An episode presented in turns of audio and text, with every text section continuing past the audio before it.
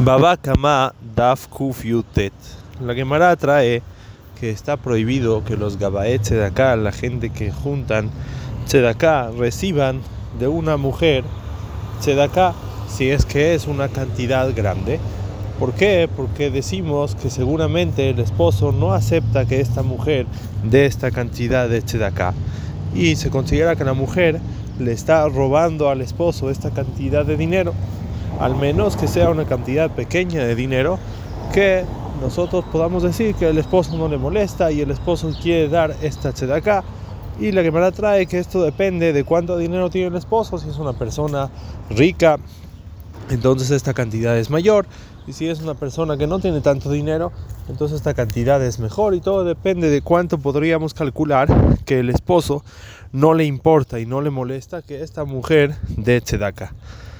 Y la Gemara trae una historia de Rabina que agarró de la gente de Mejusa, que eran gente ricos, agarró cadenas de oro y él dijo, para esta gente tan rico se considera poca cantidad estas cadenas de oro y por eso tiene permitido de regresar. Se ve de la Gemara que está prohibido que una mujer de acá del dinero de su esposo una cantidad grande que el esposo no estaría dispuesto a dar. Y así también el posee Shuhan Aruch en Alajot Sedaká y en Rambam de que está prohibido recibir dinero de una mujer. El Pitre Chubá trae el nombre del Nodab Yuda. ¿Qué pasa? Una persona que tiene mucho dinero, pero no, no le gusta dar tzedakah, no quiere dar tzedakah. Su esposa tiene permitido agarrar dinero y dar a los pobres algo normal, algo que en realidad no es una gran cantidad de dinero para su esposo, pero nosotros sabemos que esta persona no quiere darse de acá, no le gusta darse de acá. Entonces el Nodab Viuda sostiene que está prohibido que esta mujer agarre dinero de su esposo. Aunque el esposo tiene la obligación de darse de acá, la mujer no lo puede obligar a darse de acá, eso es trabajo del Bedín. Y la mujer, todo lo que ella agarra sin permiso del esposo para darse de acá, se considera que está robando y está prohibido hacerlo. Ese dinero es un dinero robado y está prohibido recibir este dinero.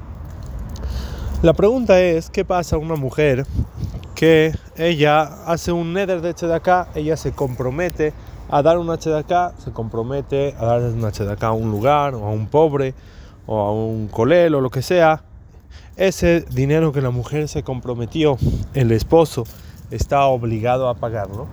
O el esposo puede decir, no, tú te comprometiste, es problema tuyo y yo no tengo por qué dar de mi dinero por tu compromiso que tú te comprometiste.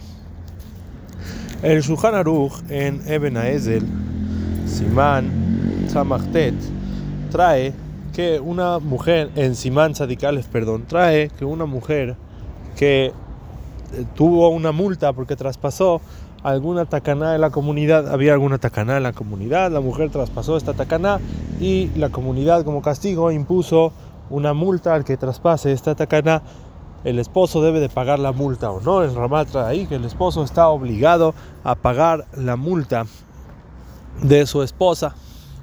Y el mejor de esta alajá es el Maharam, es el eh, Trumata Deshen, que el Trumata Deshen trae prueba de lo que la Gemara dice que el esposo está obligado a traer el corbán de su esposa, una mujer que hizo una verá sin querer, que tiene obligación de traer un corbán el esposo está obligado a traer el corbán de la esposa para que la esposa tenga capará, quiere decir, parte de las obligaciones que el esposo tiene con la esposa de mantenerla, es también pagarle su capará, pagarle su corbán. Y entonces dice también Trumata Deshen, así también le debe de pagar la multa que esta mujer eh, hizo y se la tiene que pagar. El Bechumuel trae, que el Maharam Mins dice, que la suguía de corbán no nada más está hablando en un corbán de capará, quiere decir que la mujer hizo una verá y, y por eso tiene que traer un corbán, sino también está hablando de un corbán de neder, una mujer que hizo un neder que va a traer un corbán, un corbán shelamim o lo que sea, el esposo también está obligado a pagar el neder de su esposa, porque eso también es parte de las obligaciones de su esposa, pagar sus nedarim. Si es así, dice el Maharam una mujer que hizo un neder de acá, también el esposo está obligado a pagar este neder, porque es parte de las obligaciones del esposo pagar los nedarim de la esposa. y nada más, de ahora en adelante el esposo le puede decir a la esposa que no haga ningún neder y si es que lo llega a hacer él no se lo va a pagar y de ahora en adelante no está obligado a pagar. Pero los nedarim que la mujer ya hizo de antes está obligado a pagar. Entonces la pregunta es, vemos así, una mujer no puede agarrar dinero de su esposo para darse de acá. Eso se considera él, se considera que está robando. Por otro lado, vemos que la alhaja es que una mujer que prometió acá, el esposo está obligado a pagar esta acá. La pregunta es, ¿qué diferencia hay entre los casos? Entonces podemos decir de dos maneras. La primera respuesta es que hay diferencia cuando la mujer agarra el dinero de, su esposo con las manos y lo da a la acá que ahí el esposo le dice, ¿quién te dio permiso? Es mi dinero, me lo estás robando. Que un caso que la mujer nada más hizo una promesa y entonces ahora al revés, el esposo tiene obligación de pagar los gastos de su esposa y parte de las obligaciones es pagar la promesa. O podríamos decir inclusive todavía más. Todo lo que decimos que cuando la mujer da dinero de acá del dinero de su esposo se considera que está robando, es cuando ella lo da en nombre del esposo. Quiere decir, va a ser una acá que el esposo está dando, viene un pobre y le dice, ten, mi esposo te da 100 pesos. Y el esposo no acepta, le, está robando al esposo. Pero cuando es una acá en nombre de ella, quiere decir que ella dice, yo te voy a dar acá a ti, pobre, y le da 100 pesos. En ese caso, sería como que si ella, digamos, prometió una acá y ahora la está pagando con el dinero del esposo. Que en ese caso, parte de las obligaciones del esposo es cumplir con las obligaciones que la esposa tiene de darse de acá.